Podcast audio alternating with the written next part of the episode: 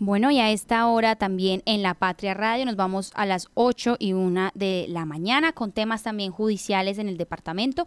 Y es que al parecer tres presuntos abusadores de menores fueron detenidos en Río Sucio, Anserma y La Dorada. La comandante de policía de Caldas, quien también está nueva en su cargo, Liliana Andrea Jiménez, nos comenta que la invitación a las personas es, por supuesto, a denunciar en la línea 123 al número del comando de su barrio o su localidad o a la línea de apoyo para protección a los menores que es 311-333-0090. Aquí nos habla un poco de este contexto por eh, la captura de estos detenidos en Río Sucio, Anserma y La Dorada, pero también de cómo proteger a nuestros niños y cómo usar estas líneas de denuncia para futuras ocasiones para evitar todo ese tema de abuso a menores.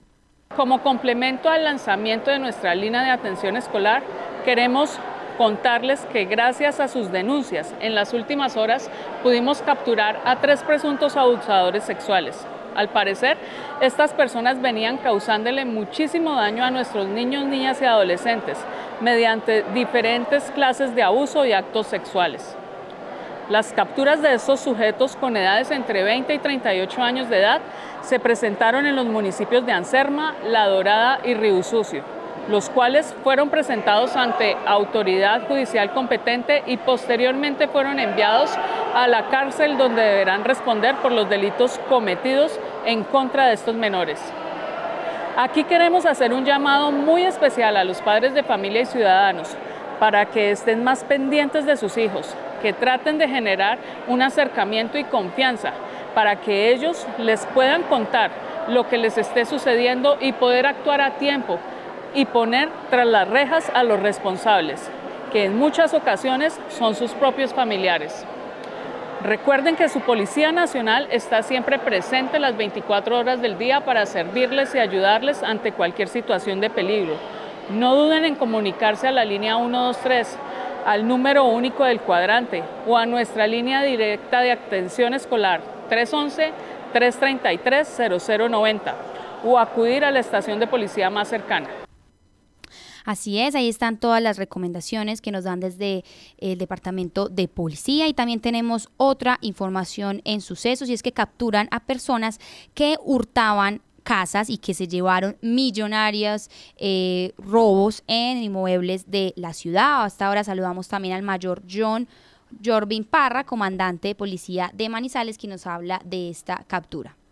La Policía Metropolitana de Manizales, en cumplimiento a la ofensiva nacional contra el hurto en todas sus modalidades, en desarrollo de la Operación Cantabria logra la captura de siete personas por el delito de hurto calificado y agravado.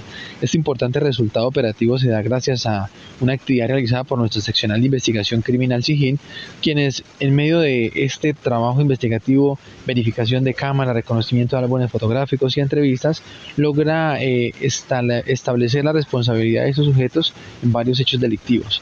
Estos sujetos oscilan en edades entre las 26 y 44 años de edad, eh, dedicados al hurto de residencias en zona rural y urbana de Manizales, mediante la modalidad especialmente de Ventosa. Un hombre conocido como Gusano era el que lideraba esta organización criminal para cometer millonarios robos a residencias. Entre todos estos sujetos contaban con más de 40 anotaciones en el sistema penal oral acusatorio. Eh, por diferentes delitos, como por ejemplo hurto calificado y agravado, extorsión, tráfico, fabricación o porte de estupefacientes, porte ilegal de armas de fuego, homicidio y lesiones personales. Asimismo, se logró el esclarecimiento de cuatro eventos delictivos y cuatro de esos sujetos ya eran reincidentes en este delito. Los hombres fueron dejados a disposición de la autoridad judicial correspondiente para definir su situación. En lo corrido del año en Manizales van 219 capturas por diferentes delitos, de los cuales 10 han sido por hurto a residencias.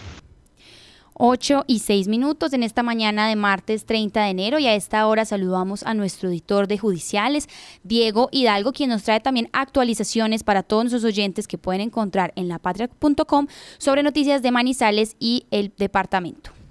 Sofía, nuevamente con el saludo de buenos días para usted, para todos los oyentes, para la mesa de trabajo, para toda la gente que se conecta a esta hora para estar bien informado con todo lo que ocurre en el departamento de Caldas. Eh, nuevamente hoy le cuento, estamos con diversidad de información. Tenemos una condena que recibió el armero, un hombre que fue capturado en la Dorada cuando transportaba elementos para ametralladoras y para diferentes tipos de armas. Al parecer, él pertenecía a una banda que se dedicaba a venderle armas a grupos armados ilegales. Él obtuvo una condena de 26 años, como le digo, había sido capturado en la Dorada y eh, había sido condenado en primera y segunda instancia. Apeló de la decisión o trató, pues, trató de buscar otro recurso que es el recurso de casación de la Corte Suprema de Justicia, pero le negaron la, le, inadmitieron la, el recurso y nuevamente acudió a otro que llama el recurso de insistencia, pero también se lo negaron. Eso quiere decir que la condena fue, quedó ya pues eh, ejecutoriada, debe pagar esa, esa cantidad de años y ahí los lectores podrán encontrar eh, todos los detalles de lo que fue ese caso, que en su momento pues tuvo mucho impacto no solo en la dorada, sino en todo el país porque porque eh, había una banda, era una banda integrada por militares y exmilitares, entre ellos Robinson del Río, muy reconocido, muy recordado por el tema de los falsos positivos. Mejor dicho, vayan y lean la nota que pueden encontrar variedad de información. Eh, siguiendo con más información, eh, le cuento que volvimos a, a, los atracos en las vías de Caldas. Lastimosamente tenemos que reseñar uno que hubo el sábado en la noche en una vía del occidente de Caldas, donde hombres armados con, con eh, armas de corto alcance, eh, con paño, con, cubriendo sus rostros y vestidos con ropa oscura, le salieron al paso a unos vehículos y a unas motos y le robaron las pertenencias a las personas. Luego los, obligaron a que se devolvieran y tomaran nuevamente la ruta por la que venían. Eh, entre los damnificados de este robo está el exalcalde del municipio de Risaralda, y unos motociclistas. Todos nos narraron los momentos eh, tan complejos que vivieron y pues vuelve la preocupación al departamento del tema de inseguridad. Eh, ya hemos registrado en noviembre pasado unos robos también en Anserma, en vías rurales donde atracaron a unos campesinos que volvían a sus casas con, con sus pertenencias, con sus mercados, y otra persona de una finca que, a las que le metieron también hombres encapuchados y les hurtaron. Adicional a esto, pues lo que hemos contado ya el tema de homicidios, ya llevamos 11 homicidios en el departamento en solo lo que va corrido este año y el año pasado solamente tuvimos, o bueno, tuvimos nomás cuatro en todo el mes, o sea que se va perdiendo el año, tienen que las autoridades reaccionar y tratar de ponerle freno a eso. Nuevamente seguimos con los accidentes de tránsito, ayer se presentó uno en el sector de Renault Minuto, por la avenida Alberto Mendoza, donde un carro terminó volcado. Esa zona ha sido de mucha accidentalidad.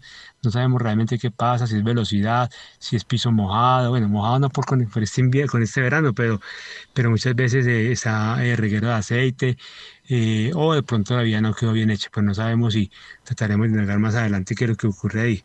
Un carro terminó volcado, dos, dos pasajeros que llevaban, dos personas que iban dentro del vehículo, lograron salir por sus propios medios y fueron auxiliados por los organismos de socorro de Manizales.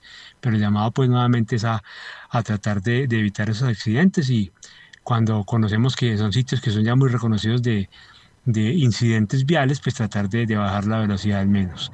Eh, también tenemos un accidente que ocurrió en un, eh, en un barrio de la ciudad donde una persona que estaba reparando un techo cayó de una altura de 6 metros y, y recibió o sufrió graves lesiones. También debemos, hacemos llamado a las personas que protejan su integridad y que usen todos los elementos necesarios para garantizar que no les pase absolutamente nada cuando están haciendo eso o dejar eso en manos de de personas que están capacitadas para subirse a esas estructuras. Sofía, eso es todo por hoy. Mañana nuevamente nos encontramos con más noticias. Un saludo para todos y ojalá que caiga un poquito de agua, que estos calores están muy, eh, muy infernales.